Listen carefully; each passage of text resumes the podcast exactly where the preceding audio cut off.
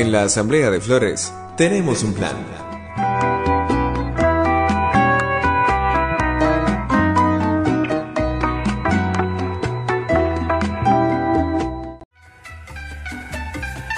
El martes 16 de mayo se presentó la muestra León Ferrari Recurrencias, que es una muestra antológica dedicada al gran artista argentino, que podrá visitarse hasta el 13 de agosto en el pabellón de exposiciones temporarias, con entrada libre y gratuita. A raíz de esto, estamos comunicados con Andrés Duprat, que es arquitecto, curador de arte y guionista de cine, actualmente director del Museo Nacional de Bellas Artes eh, de Argentina desde diciembre del 2015. Buenas noches, Andrés. Mi nombre es Mariano. ¿Cómo estás? Hola, Mariano. ¿Qué tal? Buenas noches. Todo bien. Gracias por estar con nosotros acá en Tenemos un Plan. No, gracias a ustedes. Bueno, mira, lo, primero que se me ocurre para preguntarte, eh, eh, leyendo un poco de, tu bio, eh, es vos sos eh, arquitecto, sos curador, sos guionista, eh, bueno, actualmente sos eh, director del museo. ¿Cómo es tu relación entre todos estos lenguajes y prácticas que a priori te pensaría uno que son bastante diferentes uno de otro?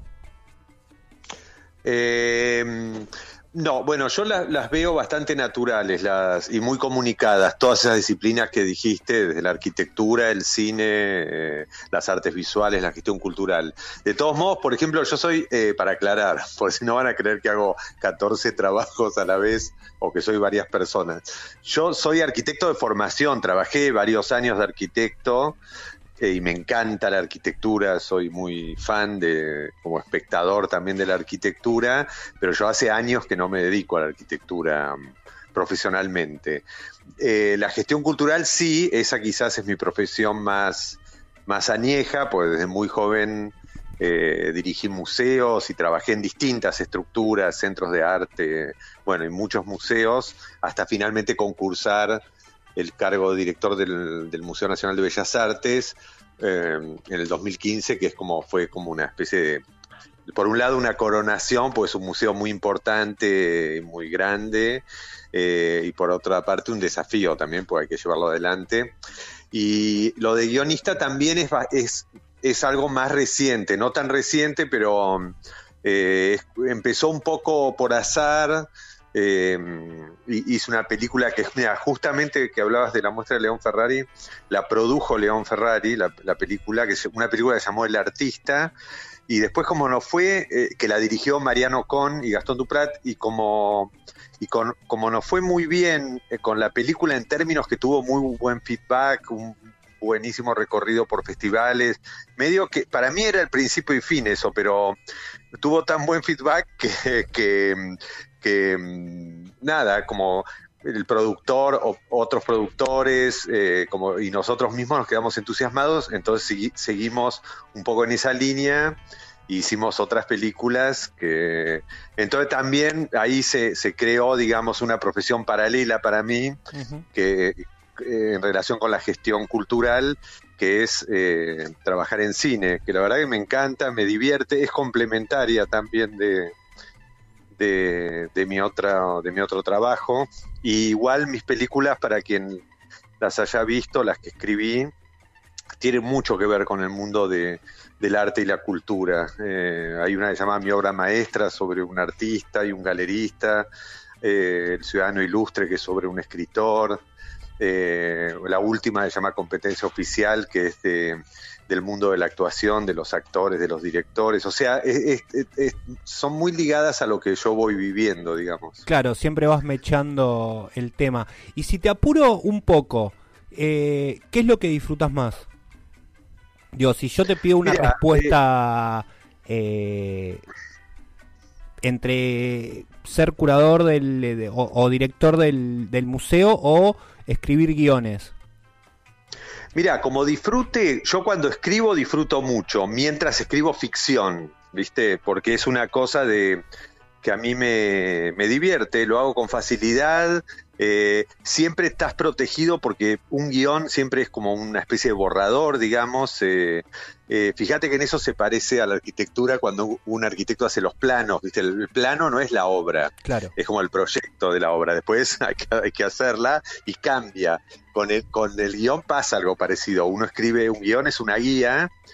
Y después va a ser interpretada, digamos, por los directores, por los actores y va a tener cambios. Entonces es una escritura muy placentera, por lo menos para mí, porque eh, no, no es trabajosa. Por ejemplo, yo escribo en mi trabajo de director de museo, escribo mucho en los catálogos de las muestras y ese es un trabajo que, mm, es una tarea trabajosa en el sentido de que cuando uno escribe sobre arte, sobre otros artistas, otro movimiento, no escribís lo que se te canta, digamos. Tenés que ser muy preciso, la cita, tenés que estudiar exacto para, para, para tener esa precisión, tenés que poner, poner en primer plano de eh, el tema sobre el que estás hablando.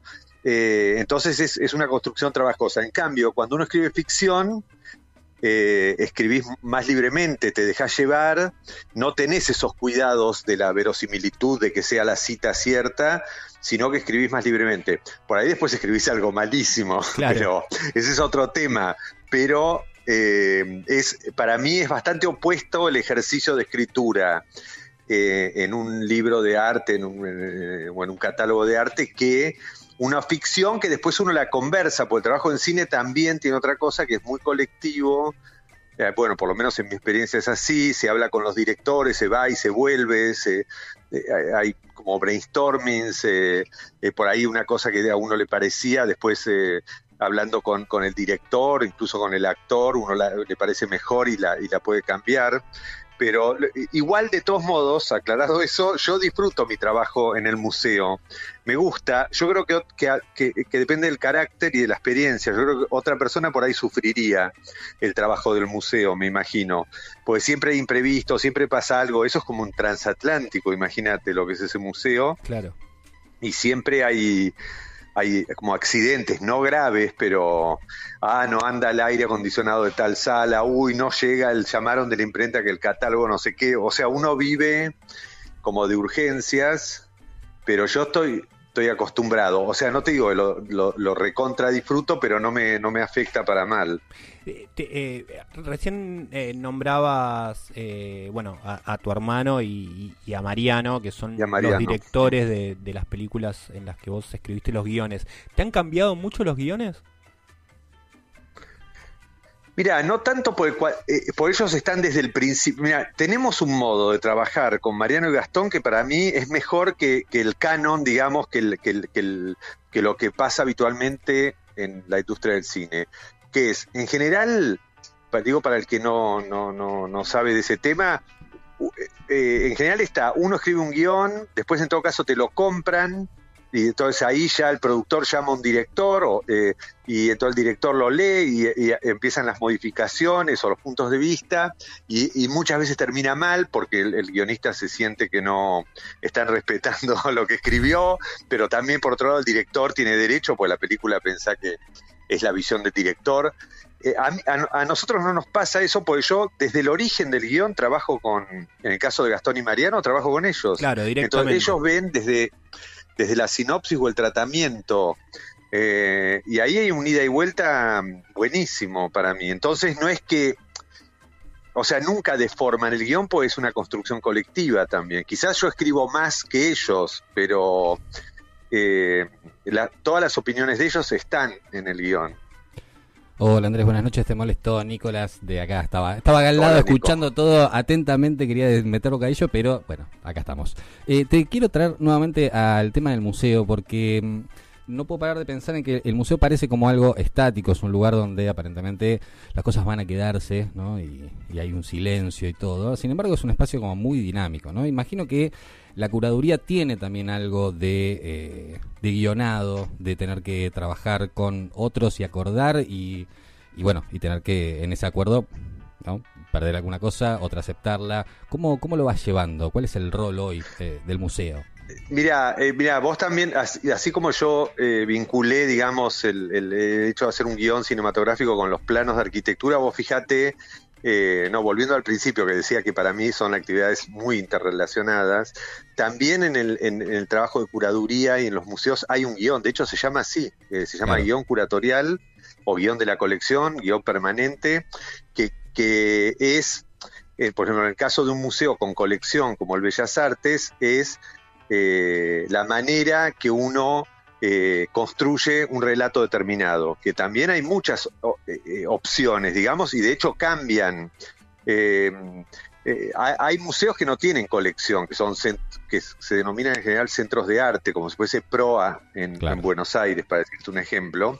Y después hay museos con colección, como el Bellas Artes o el Malva, donde hay una colección que se dice que están en un guion permanente, pero ese guion cada tantos años cambia, se renueva, pero mantiene ciertas piezas claves dependiendo el, concepto que uno transmite desde o quiere transmitir, cuál es la visión de la historia del arte, cómo incorpora. En ese sentido es dinámico el guion, pero está, es como si vos vas a, no sé, al Louvre en París y bueno, querés que esté la Joconda, no querés llegar y que de pronto la sorpresa que no esté. hay, hay obras icónicas que, digamos, que traspasan el paso del tiempo, eh, y después otras que se vinculan, que esto es, muy interesante, muy lindo, se vinculan también al, devenir de, y los cambios sociales, ¿viste? Por, ejemplo, no sé, no hay que ser un experto para saber que está muy en discusión en todos los museos con colección eh, el soslayamiento de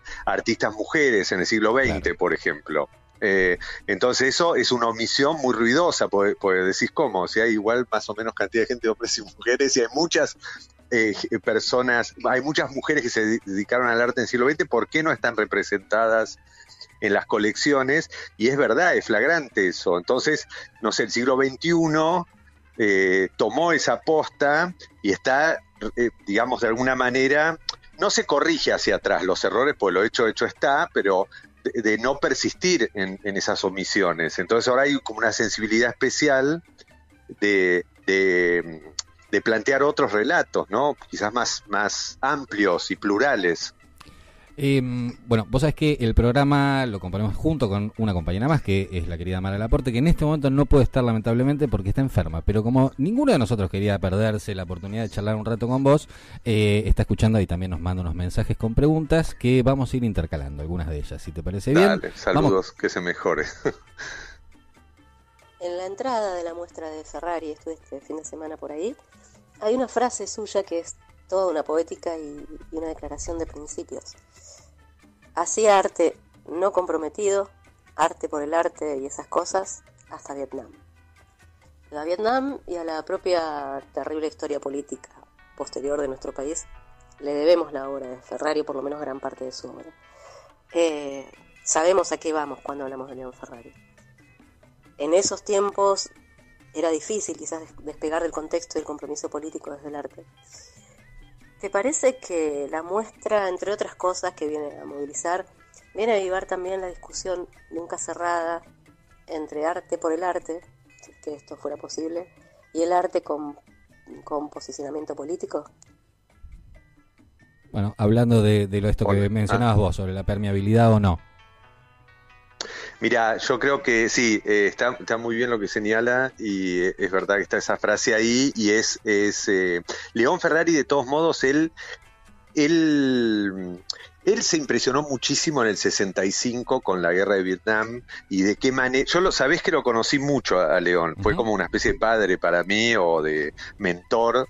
Eh, viste, te conté antes que fue el productor de la primera película, yo era muy cercano a él, así que tuve la suerte de conocer de conocerlo bien, de, conversar muchas veces, de, entender un poco su pensamiento y de conocer bien su historia, que a veces uno no tiene la oportunidad como curador de una muestra porque trabajas con un artista que yo, León murió en el 13, no sé, uno podría haber, no haberlo conocido y sí conocer la obra, lo que ha dejado, pero bueno, no es el caso. León se, se impresionó mucho con la, con la guerra de Vietnam, sobre todo con la difusión de la guerra a través de la prensa. Eh, que eso, por ejemplo, en la, Segunda Guerra Mundial, durante hecho, atrocidades como el holocausto, estaba todo bastante escondido, por más que era una especie de secreto a voces, pero nadie esperaba esa dimensión del horror. Y sin embargo, en la guerra de Vietnam, eh, uno iba viendo como diariamente por las noticias las atrocidades que iban pasando. O sea, era como en un punto muy impúdica. Eso lo impresionó a él y él que venía de, hacer unas experimentaciones más formales, que esos están en el primer núcleo de la muestra, uno los puede ver, que son divinas igual, con líneas, una especie de alfabetos abstractos que inventaba, eh, de pronto... Eh, digamos, eh, metido en esa problemática de los 60, que eran años esto lo digo para los más jóvenes, muy, muy, convulsionados, ¿no? Piensen en mayo del 68, en la primavera de Praga, etcétera. Eh, bueno, en, Cuba, eh, en la Revolución Cubana, etcétera. Eh, él, ahí, él y un, y un grupo de muchos artistas, muchos argentinos, como que dijeron, bueno, hay que hacer arte comprometido, arte con contenido y, fue una posición muy importante que él eh, la mantuvo hasta su muerte, pues de hecho, bueno, eso se puede ver bien en la muestra.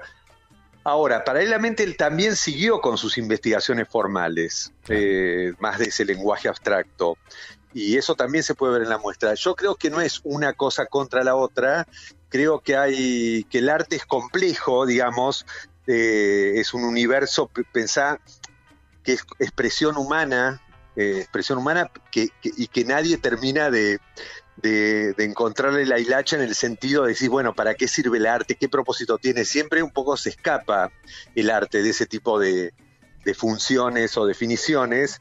Entonces, es como, digamos, es una expresión muy polisémica, digamos, tiene muchos, muchos sentidos y muchos entendimientos. Entonces, no es que el arte comprometido es, superior, digamos, al, arte que, hace búsquedas formales. Porque si no, la música, qué sé yo, que es un arte bastante abstracto, eh, no, tendría que tener un sentido, ser el himno de no sé qué, escuchar la letra, ¿se entiende? Yo creo que León ha hecho un gran aporte y en un momento, en el, 70 en el 76, que capturan a su hijo, a uno de sus hijos, que hoy es un desaparecido. Él, después en el 77 se va a, vivir a San Pablo con toda la familia. Bueno, ese hecho también lo hace eh, volcarse un poco eh, y conectarse con, con su hijo y con la situación política terrible que había esos años eh, eh, y señalar la falta de derechos, el autoritarismo de las dictaduras, etcétera. Como que Ahora, eso eh, también es, es, una, una línea de fuerza de Ferrari, ¿no? Quizás no.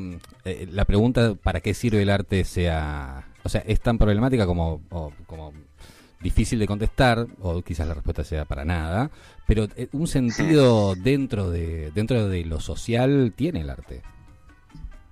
Es que tiene sentido. Lo que pasa es que vos pensás, cuando el arte es, eh, tiene una finalidad concreta, pierde potencia. Porque eso se ve mucho, por ejemplo, en la publicidad, que también tiene una carga artística. ¿Viste? Por ahí ves una publicidad que está bien lograda, o que es inteligente, o tiene humor, o etcétera. Ahora, fíjate que lo, eh, en, en donde en un punto pierde complejidad es, ah, te estoy vendiendo una licuadora o un auto, lo que sea, ¿entendés? ahí está todo en función de un propósito que puede ser más, más visible o más escondido. En cambio, la expresión artística no tiene ese propósito, es expresión. Ni siquiera te diría que a veces es comunicación, ¿viste? Porque a veces es difícil esa comunicación. Entonces, mantiene ese halo eh, de complejidad, si se quiere, de, algo que no es fácil de penetrar y, que no le terminás de que no lo terminás de agarrar de la cola. Y yo te digo, mira, yo que dediqué mi vida a esto y a ver arte, etcétera. Eh, a mí te digo, lo que me gusta del mundo del arte es que no terminás de, de cazarlo, viste que nunca sos como un experto, siempre te tiene que asombrar, siempre hay un lado que te des, que, que, que, que, quedas afuera, o sea, a, mí eso te digo es lo que más me seduce del mundo del arte, que, es como infinito en ese, en ese sentido, digamos, y que siempre, eh, siempre, o sea, que no es un tema estrictamente racional, sino que tiene todo un lado también sensible y emotivo que conectas digamos, con otras antenas que las que normalmente uno, uno utiliza en la vida cotidiana. No sé si me, explico bien. Sí, sí, perfectamente. Recordamos que estamos conversando con Andrés Duprat. Si se quieren comunicar con la radio, el teléfono es 11 33 78 29 62. 11 33 78 29 62. ¿Sabes qué? En relación a eso que decías, eh, yo no recuerdo haber ido mucho tiempo o muchas veces a, los museos y, y, mientras hablabas me, me, preguntaba, bueno, ¿quién define lo que es el arte? ¿No? Saliendo un poco de la, de, la muestra de León Ferrari, eh, ¿quién define qué es arte y qué no es arte? bueno, eso es, eh, está atado a la complejidad que yo digo. Cualquiera que se anime a, tener el tupé de señalar lo que es arte, de lo que no es arte, también corre el riesgo de, quedar en offside. ¿Por qué? Porque el concepto de qué es arte o no, es arte es dinámico también. No es algo como si vos decís, bueno, a ver, decime de este, de este, de qué es oro y qué es eh, falso, de dorado. Entonces, bueno, habrá un experto, yo por ahí no me doy cuenta, que mira con lupa y se da cuenta. Entonces ahí hay una, como una verdad objetiva de qué es de oro y qué es dorado y qué no es de oro. Ahora, en el mundo, en el, en el mundo del arte, eh, ese, ese concepto es muy dinámico. Entonces, cosas que hoy serían arte, pero cantidad de cosas que hoy están consideradas y absolutamente aceptadas como arte hace 100 años de ninguna manera eran consideradas arte. O sea, si uno va para atrás. De hecho, toda la muestra entera de León Ferrari quizás no, no hubiera sido considerado arte hace 200 años, ¿entendés? Ahora, es acumulativo, porque al revés sí funciona. Lo que en el Renacimiento era arte, hoy sigue siendo arte, ¿no? Pero es verdad que esas fronteras se van, se van extendiendo. Y eso es parte esencial del arte, porque el arte es, es, una práctica que, nos interroga y nos provoca también. Si no estaría muerto, sería como una especie de conocimiento cerrado eh, para expertos y, y, no lo es, como si fuese una ciencia, digamos, si no lo es. El arte eh, se expande, el arte te, desconcierta, el arte no te gusta en momentos, eh, el arte te interpela o no, o no te pasa nada según la, según la obra. Y a mí me parece, como te decía antes, que eso es lo interesante. De todos modos, lo que hacen los museos, los curadores, etcétera, no es ir tanto a la vanguardia, es, te diría más bien ir a la retaguardia, eh, mostrando aquellas piezas o o, movimientos que han eh, llamado la atención, que tienen un espesor eh, en, alguno de los sentidos y que han quedado y que van quedando en la historia, ¿entendés? Como yo te digo, bueno, los Beatles para, para usar ejemplos de otras disciplinas, ¿no? Sí, un poco ir a lo seguro. ¿Cómo? Un poco ir a lo seguro, decís vos no es que van a lo seguro, que, que vos pensás, los las vanguardias las hacen los propios artistas, digamos, y, los agentes que, operan en el arte contemporáneo. Los museos, por más que yo pujo porque los museos sean abiertos, dinámicos, etcétera, etcétera, los museos vienen un poco detrás, ¿viste? pero no digo el Bellas Artes, cualquier museo que veas, eh, eh, digamos, no es que es tan arriesgado, no es un laboratorio, ¿viste? Juega a ir, digamos, de alguna manera exhibiendo los, los highlights, las obras que han, que han tenido sentido eh, en algún contexto y que han de alguna manera quedado en la historia. Aunque sea el Mingitorio de Duchamp, que, ya tiene más de 100 años, y bueno, es una obra muy, muy vanguardista, pero fíjate que hace 100 años medio que al principio no la consideraban una obra de arte, les parecía como una tomada de pelo. Y hoy se disputan esa pieza como, como si fuese, no sé, la Yoconda, ¿entendés? Lo que pasa que ahí se eh, abrió, así mismo pasa... ¿Cómo, cómo? Que ahí se abrió una puerta, volviendo sobre la pregunta acá de mi compañero, de qué es arte, qué no es arte, en lo que tiene que ver con el arte abstracto o contemporáneo de, bueno, ¿esto es real o, o no? Eh, ¿Esto es artístico o no es artístico? Estoy viendo... Mm, bueno, es que, por ejemplo, la puerta es, yo les di el ejemplo que por ahí es más o menos famoso, digo, para que todos lo conozcan, de, Marcel Duchamp, que presentó como obra de arte un, urinario, ¿viste? Eh, y hoy quedó en la historia eso, pese a que al principio obviamente que fue muy discutido. pero no solo por el, por el objeto ese, sino por lo que significó para el mundo del arte y para la sociedad que de pronto todo lo conocido eh, quedaba atrás porque este, esta, persona presentaba un objeto que no había hecho nadie en especial, porque es un objeto industrial, un, un, mingitorio, ¿no? Lo hizo una máquina, digamos, tiene que es un objeto que tenía un uso específico, ¿viste? O sea, al revés de lo que hablábamos antes del arte, o sea, eso es para algo específico. Ahora, él lo presenta en un contexto diferente, artístico, y lo señala como diciendo, bueno, no lo mires como un urinario, míralo ahora como un, en su morfología, en su, en su irreverencia también, en su textura, y entonces abrió una puerta que, eh, al arte conceptual, como se llama, enorme, que aún sigue, viste, siguen cortando tela de esa, de esa idea, digamos, ¿no? Hay como miles de ejemplos en más de un siglo, un poco fundados en esa libertad, en esa puerta que abrió Duchamp.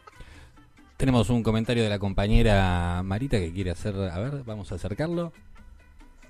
Bueno, y relacionado con esta postura tuya, que se abre claramente de lo academicista en lo que respecta al arte, podríamos abrir también la ventana específica del arte contemporáneo.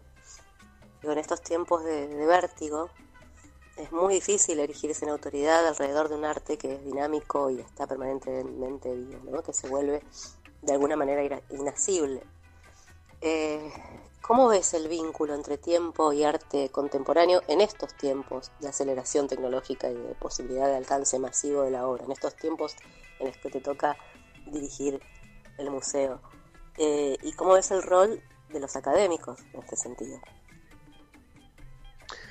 Eh, buena pregunta. yo dirijo un museo de bellas artes, digamos, no es un museo de arte contemporáneo, por más que nosotros hacemos a veces, eh, presentamos eh, artistas, intervenciones de arte contemporáneo, un poco en general que dialogan con la colección, digamos, porque el arte contemporáneo también alumbra de alguna manera las colecciones más históricas. La academia tiene otro rol, la academia es necesaria, estudian, eh, es, gente dedicada a, estudiar en profundidad las manifestaciones, las obras, y ese es un trabajo infinito y a mí me interesa, yo no soy académico, pero me interesa, y también de divulgación. Con respecto a, lo que plantea la pregunta, de que es verdad que ahora los tiempos cada vez son más rápidos, pues lo de Duchamp tomó un, tomó un tiempo que, ayudó a la asimilación o, el advenimiento del arte abstracto en los primeros décadas del siglo XX. O sea, habrá habido al principio gente que lo rechazaba, pues no, no representaba nada, pero después hay un tiempo de asimilación. Y es verdad que ahora ese tiempo cada vez es más corto y, eh, y uno va quedando afuera más rápido. A mí me pasa que yo tengo hijos grandes de, de 28, 30 años y eh, eh, y yo no me siento para atrás, por lo menos no me siento yo, por ahí lo soy, eh, y yo veo las manifestaciones más contemporáneas y obvio, jamás levanto el dedo ni nada porque como soy del medio, sé que es, que es una cosa fútil, ¿viste? Porque siempre quedas en offside, pero es verdad que las obras más contemporáneas me cuesta conectar, me cuesta conectar porque también yo no, digamos, no comparto eh, pero no, no, no, no comparto porque no estoy de acuerdo, sino no comparto la eh, las problemáticas que puede plantear un artista que tiene 25 años. O sea, soy como ajeno, como si fuese un ucraniano de, algo que sucede en otro lado. Entonces, eso es verdad, que uno es muy hija de, la sociedad que, que genera el arte. Entonces, eh, es verdad que, y también generacional, yo, a mí me pasa, te digo honestamente, que yo tengo mucho vínculo y mucha empatía y, con los artistas de mi generación, más o menos, pero no porque sean mis amigos, porque entiendo profunda, viví un poco la misma época, sufrí las mismas cosas, disfruté las mismas cosas y, tengo una especie de, de conexión profunda con esas manifestaciones. Algunas me pueden gustar más o menos. Y, pero ahora menos tengo eso, porque eh, bueno, es como la ley de la vida, uno va, hay como momentos de conexión con, con, con, lo que te rodea y momentos, estar ayornado es como una especie de, de campaña imposible. Entonces, pero no hay que asustarse, porque yo odio los expertos en arte. Soy como un militante de decir, eh, viste, el arte es expresión humana hecha por gente que no es que es eh, astrofísica o tenés que tener un título eh, universitario. El arte es expresión. entonces uno conecta, conecta desde la sensibilidad. Así como cuando uno escucha música, no tenés que ser ni musicólogo ni músico directamente, sino un ser humano abierto a, conectar con eso, que es como hijo de tu tiempo. De hecho, eh, en alguna nota eh, se te subrayó esto de que estás en contra de la hiperintelectualización del arte, ¿no? Esta cosa es que esa es una, es que esa es una, ¿sabes qué es? Lo veo como una muletilla eh, y que y, que te impide, digamos, de alguna manera, o, te, va en contra de, una especie de goce o de, aproximación más sensual. Entonces, cuando uno no termina de entender, una de las muletas que decís es, bueno, voy a ir solo con, un hemisferio al, a ver eso, entonces lo decodificás eh, con, con información intelectual, como si vos te parás delante, no sé, de, los girasoles de Van Gogh y decís, ah, este era un artista holandés que eh, se fue volviendo loco, pero vivió, tenía el hermano que no sé qué. está bien, eso es verdad. Ahora, yo no sé si eso te hace conectar más. Me da la impresión que es como anecdótico, si vos lo metés en la bolsa de quién estuvo antes, quién estuvo después. También son herramientas, es, es información que es bienvenida, pero yo no sé si conectás más con ese approach intelectual. Un ejemplo flagrante es lo de la música, viste que uno a veces conecta con música y por ahí no sabes si el tipo es chino, es actual, es de hace 50 años, eh, pues es un lenguaje tan abstracto que te entra un poco por el corazón, viste, entonces esa, información intelectual que yo a veces critico en las artes visuales es como si vos escuchas una música y te encantó y yo te digo, no, bueno, el tipo en realidad eran siete hermanos pero eh, murió uno. Entonces después él se exilió, vivió unos años en, Holanda, y vos decís, bueno, está bien, es como, es como eh, errarle a la, al núcleo, digamos. Es como cuando uno se siente inseguro y te cuentan anécdotas. Interviene, claro, sí, interviene la, la, experiencia que uno podría llegar a tener con, la obra. Mira, ¿sabes con qué se ve, perdón, flagrante eso? Que yo que he dirigido museos muchos años, cuando hay eh, visitas guiadas de, chicos, chicos, de niños, ¿no? Eh, nadie hace ese tipo de preguntas que hacemos los adultos, ¿viste? Que son las muletas que te digo. Un niño jamás te diría, ¿y este artista en qué periodo? ¿Cuándo nació? ¿De dónde es? Eh, ¿en, qué, ¿En qué movimiento lo, ubicas? No te hacen eso, te hacen otras preguntas mucho más frescas y, preguntas que, que van realmente al núcleo de la obra. En cambio, los adultos sí, a veces, para sentirnos más seguros, viste, para no meter la pata, preguntás cosas que están bien, pero no sé si te ayudan a la a tener una experiencia sensible, si no te ayudan al conocimiento, decir, ah, bueno, este artista donde es de Taiwán, ah, mira vos, ¿y qué es actual? No, no, ese no es actual, se murió en 1940. Está bien, ahora, esas cosas muchas veces son como anestesias de, de la posibilidad de tener una experiencia más sensible con la obra. Eh, Aclaro que no estoy en contra de la información, ¿eh? me gusta, me interesa, ni de lo intelectual, pero eh, es solo tener atención en eso. Esto que decías de, las preguntas que, solemos hacer los adultos o las adultas, mm. ¿es por una cuestión de, inseguridad o porque también vos ves que hay una esta cuestión media snob de eh, ir a los museos de arte y de saber de arte, como que te coloca en otro lugar que capaz, no sé, si sabes, eh, nombraste la música, por ejemplo, que si sabes de música, no sé, no estás a la, misma altura quizás. ¿Ves algo así? bueno, el esnovismo en el mundo del arte existe un montón de las artes visuales y después las es, esos esos recursos existen, ¿viste? ¿Para qué negarlos? O sea, de, hay gente que incluso ha dado cur, cursos que no voy a nombrar, eh, que, son, que, son bastante superficiales, pero son para que estés al tanto eh, de, la última huevada que pasó en el Whitney de Nueva York, o cuál es el texto de Rosalind Krauss último, aunque no lo leas, pero sabes de qué va, pero medio para poder tener una conversación de cóctel, eh, ¿no? pero sin profundizar. ese es como el mundo social del arte o parte del mundo social del arte que, que tiene cosas divertidas y tiene otras cosas patéticas, ¿viste? Bueno, como toda actividad de la sociedad. Eh, pero sí, también hay una, un informarse del, y tener conocimiento sobre las cosas que te da una lectura más profunda, ¿viste? Por ahí no, no sé si más sensible, pero mira, hay una frase que yo repito y me gusta, que es de, es de un teórico que se llama Bruno Munari, que, dice, uno ve lo que sabe. Es verdad que cuando uno más sabe, más ve, entonces está bueno el conocimiento, porque si vos, no sé, si vos sabes mucho de arquitectura y viajás a Europa y estudiaste la arquitectura europea de los distintos periodos, bueno, vas a ver las ciudades con, y la arquitectura como con, más data, con más bolsas para poner lo que, lo que estás viendo. En cambio, si, si no distinguís una cosa de 1860 de una de 1540, vos decir, ah, vas a dividir todo entre viejo y nuevo, digamos, nada más, para ser grosero. Decir, ah, bueno, esto es arquitectura moderna y esto es viejo. Ahora, si sabés más, calás más profundo, ¿viste? Yo, a mí me defiendo el conocimiento. Lo que no me gusta es cuando uno usa el conocimiento como muletilla. Claro.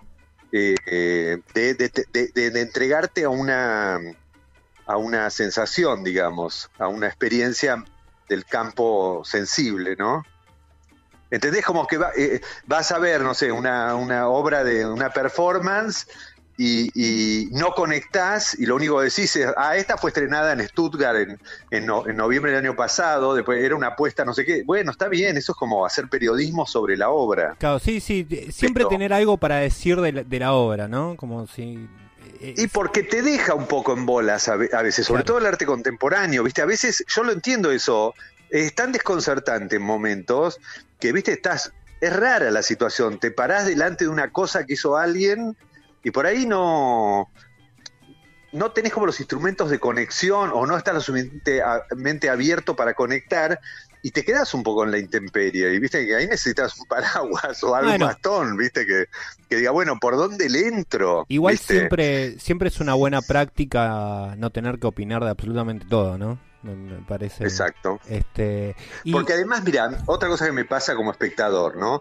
Es, a veces yo veo muestras o obras que, que, no me interesan o no me gustan para nada, o, incluso siento rechazo, viste, que me molestan, y que entonces conviene no hacer un juicio enseguida, porque muchas veces esas obras que, que eh, las cuales, me, digamos, de alguna manera me sentí agredido o, o, me sentí expulsado de ahí, después con el paso del tiempo, pero no mucho tiempo, por ahí son horas, ¿viste? Te, te, baja bien, ¿viste? Te baja y decís, che, ¿sabes qué? Me, me, me quedé perturbado, pero por, ahí para bien, o, te produjo algo. Eh, y a veces lo contrario, obras que decís que son todas bellas y decís, ay, qué lindo esto, qué inteligente, qué bien pintado, eh, eh, eh, después te empalagó a los 20 minutos y bueno, la verdad que en vole no me pasó nada. Entonces es raro también el procedimiento de la experiencia sensible, ¿viste? Porque eh, no es tan claro, ¿viste? ah, bueno, esto me gustó de, entrada y entonces es bueno.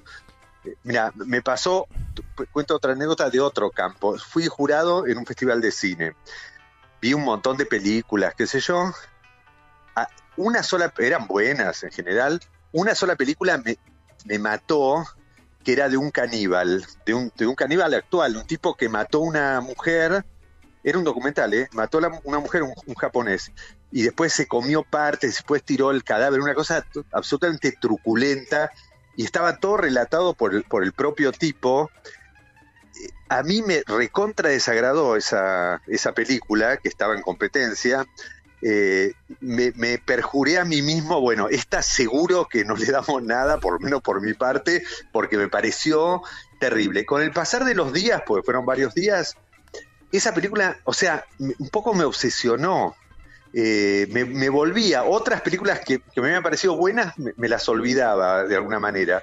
Y esta persistió, digamos, pero que persistió al principio como algo malo, ¿entendés? Como me venía como un rebote y a la hora de, que se reunió el jurado para dar los premios, alguien otro del jurado, otro, otro jurado dijo, bueno, yo esta película, la verdad que me pareció distinta a todas, me perturbó, qué sé yo, y era esa misma, y terminó ganando un premio. Y porque, digamos, yo lo que sentí es que me tocó un límite que tenía yo, ¿entendés? Entonces, tocó un límite que por ahí lo que señalaba era una especie de, de frontera mía que no me animaba a ir más allá. Eh, y que, esa, y que ese relato, esa película, lo traspasó. Entonces, o sea, no, es que no te digo que la voy a sacar, la voy a ver de vuelta la película porque era fuerte. la pregunta, ¿la volviste a ver? No, no la volví a ver. Les, les digo que los oyentes se llama eh, Caníbal, Caníbal, creo que es, es una película medio, no me acuerdo si era eh, canadiense o francesa, Caníbal se llama, búsquenla. Eh, no voy a hablar mucho de esa película porque los, los voy a aburrir, pero me que, o sea, aún hoy la recuerdo, pero no la recuerdo solo como algo horroroso. Después entendí, el, va, entendí. Eh, creció en mí, digamos. O sea, vi a ese director, que ni me acuerdo ni cómo se llamaba el tipo, eh, filmándolo a este, tratando de penetrar en esa cabeza loca de lo que hizo el tipo ese chiflado y asesino. Eh, lo que pasa es que tocó algún límite ético en mí, de decir, bueno, no, no, esto, este, este tipo es un asesino, mató a una persona, ¿viste? Y en realidad es arte, y, fue decantando de una manera que me, me terminó pareciendo un buen trabajo artístico, ¿no? El del director ese. Como que, trató la historia de una manera muy interesante desde el punto de vista artístico. No, te cuento eso porque esa fue una experiencia que en principio uno la rechazaría, y que después ves como con el tiempo te cala diferente adentro, ¿no? Sí, algo, algo te produjo, digamos, te, te intervino, bueno, valga la redundancia, el cuerpo, ¿no? O sea que estábamos hablando de Caníbal. Eh, pero estas tensiones entre intelecto y, lo sensual y lo sensorial y la experiencia están también en, los guiones, digamos, está, está constantemente en las historias que aparte trabajan sobre, bueno, las relaciones sociales dentro del arte en, en varias de las películas, ¿no? Es, como, el gran dilema esto de, bueno, eh, Araos o Spregelburg, pensando en, el hombre de al lado. Claro, claro. El, intelecto o quien, eh, o quien lo atraviesa en pura pulsión. Eso, eh, digamos, eso está presente.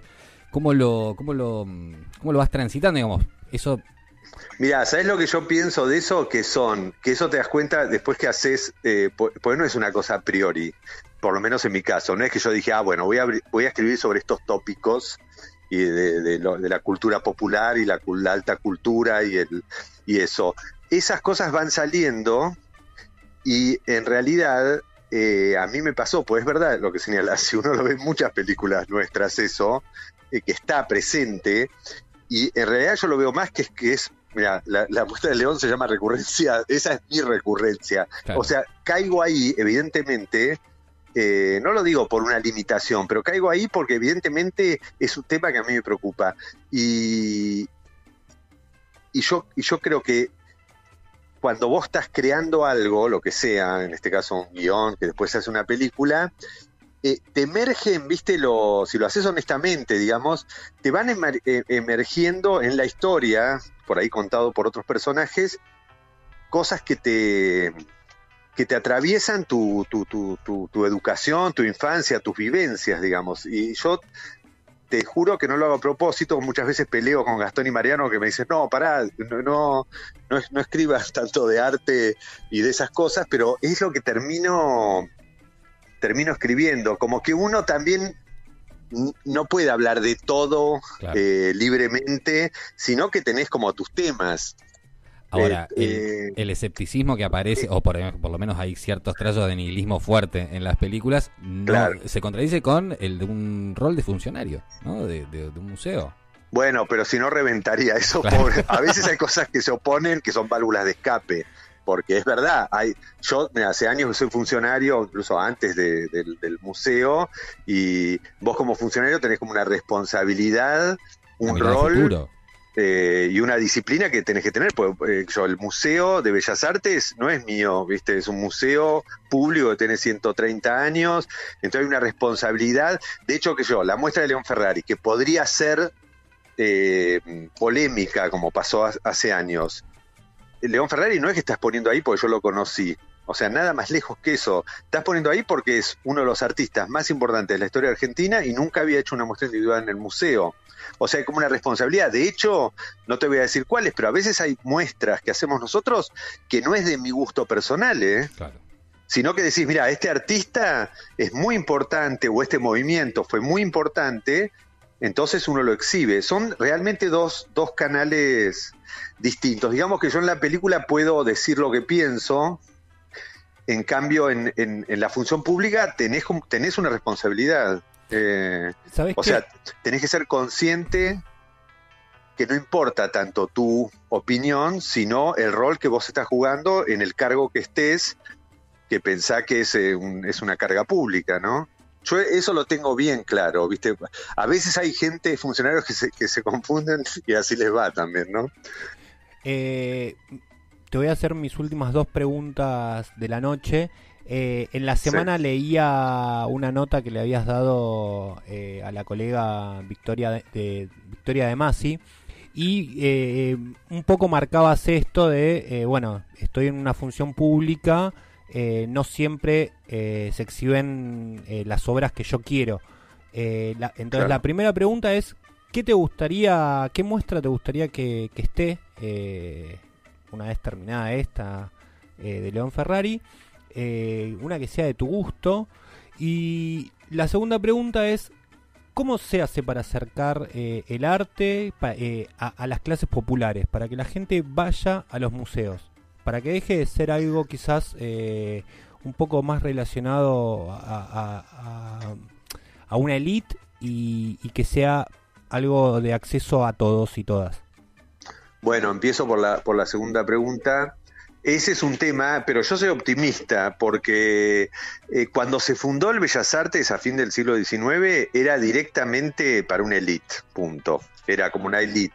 Alguna parte, una élite ilustrada y con buenas intenciones y otra parte de ricachos eh, con mucho dinero que eh, un poco emulando el gusto europeo, que así se, creían, viste que los argentinos siempre nos hemos creído europeos en el exilio, iban a Europa y replicaban el gusto de lo que ellos consideraban alta cultura.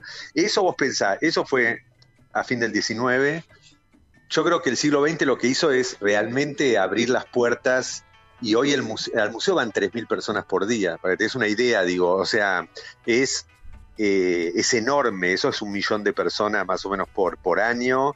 Eh, van escuelas desde muy temprano, digamos, desde chicos chicos. O sea, ya las redes también han, han digamos, eh, acercado a cada teléfono y computadora lo que allí se hace. Pero es verdad que es, es una batalla que hay que dar y que la seguimos dando, que es llegar a lugares que son más, más complejos, viste, que están más soslayados, que están que, que, por situaciones sociales no llegan. Nosotros tenemos un montón de programas en ese sentido, incluso a, a minorías eh, que uno a veces en principio no lo pensás. Por ejemplo, una persona ciega, entonces que no puede ir al museo, pues ciego, listo, es arte visual. Entonces nosotros tenemos visitas guiadas para ciegos específicamente. Eso es que, ok, es una minoría, digo, la, la, mayoría no es ciego, pero eso estaba desatendido, era como, eh, no, no, no, tenía, y ahora hay unas visitas donde eh, el servicio educativo que sabe de eso, eh, con guantes les, les, hacen tocar las esculturas, o sea, no las, no las pinturas, por supuesto, las esculturas, entonces que yo, hay muchas esculturas de Rodin muy importantes, y ellos, digamos, esa es la forma que conectan con un arte que es visual, si vas vos y vas a tocar una escultura, va a venir uno de seguridad y te va a decir, señor, no lo toque, ¿viste? Pero entonces hay como aproximaciones. Y lo mismo, por ejemplo, en ese sentido, hay, hay visitas guiadas para con lenguaje de señas, ¿viste? Para sordos, que, que eso también normalmente no... Entonces, nada, para mí ese es un trabajo que realizamos y que hay que seguir haciendo cada vez más, que es de acercar a sectores que, mira, desde te digo una cosa más, más común que es el, el museo, por ejemplo, no era totalmente accesible eh, si vos eras como un anciano o en silla de ruedas, sí, podías circular, pero había ciertos, ciertas barreras infranqueables. Y hoy, por ejemplo, el museo es 100% recorrible, no solo con una silla de ruedas, viene un, venís vos con un bebé en un carrito y no es que tenés que bajar la escalera, pues hay rampas, o sea, te podés mover y podés, digamos, circular eh, libremente como alguien que no, que no lleve un carrito o que no tenga silla de ruedas. Entonces, bueno, ese es un desafío para las instituciones, sobre todo para las instituciones públicas, que son un servicio público, ¿no? Y recordamos que la entrada es libre y gratuita, ¿no? Que no es eh, un La entrada es libre y gratuita. Un dato menor para, entre otras cosas, ir a recorrer la obra de eh, León Ferrari Recurrencias, que va a estar hasta el 13 de agosto hasta el 13 de agosto. Esa muestra es eh, vale la pena verla, eh, porque realmente es un artista extraordinario. Eh, es una muestra que le íbamos a hacer en el 2020, que era el centenario de Ferrari, y por la pandemia no pudimos. Y te digo que, obvio que es que mete el dedo en la llaga, alguno se puede sentir eh, perturbado. No creo que al nivel de lo que te conté de, no, recordamos que en pero sí. En 2004, recordemos que el actual papá eh, hubo, hubo un par de inconvenientes, ¿no?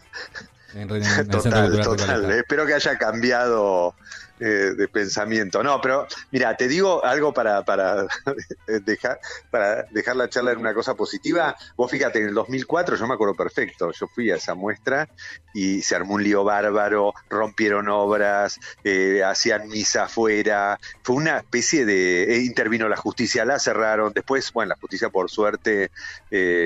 al final obró bien y la, la reabrió solo con una advertencia, pero fíjate que ahora bueno, cruzo los dedos, eh, pues yo era una duda que tenía, va, que teníamos todos en el museo, era si iba a pasar algo. Hasta ahora no pasó nada. Estoy seguro que hay mucha gente que le puede molestar, pero bueno, está bien, hay, una, hay un cartel de advertencia. A mí hay mil cosas que por ahí me molestan, de otros que por eso no voy a lugares, eh, pero que es importante esa tolerancia de, eh, de poder exhibir a un artista tan importante como Ferrari con una, con una voz tan poderosa como la de él. No, no, no hay que silenciar esas cosas. No es un capricho ni es un eh, es una provocación en sí misma. Es un artista que, que bueno eh, pone pone digamos el ojo en determinadas cosas que, que, a, que alguno le pueden molestar, pero uno no tiene por estar de acuerdo con lo con lo que hacen los artistas. Andrés, ha sido un placer tener este ratito para charlar con vos. Nos quedaron mil cosas para preguntarte, sobre todo de, arte, de cine, de todo. Eh, Cuando quieras, otra vez eh, nos juntamos. Te mandamos un abrazo enorme, las puertas siempre abiertas, por supuesto, y eh, estaremos yendo prontamente a ver la muestra. Dale, están todos invitados y vengan, vengan todos los días menos los lunes. Perfecto. Buenísimo, muchísimas gracias. Abrazo, hasta luego.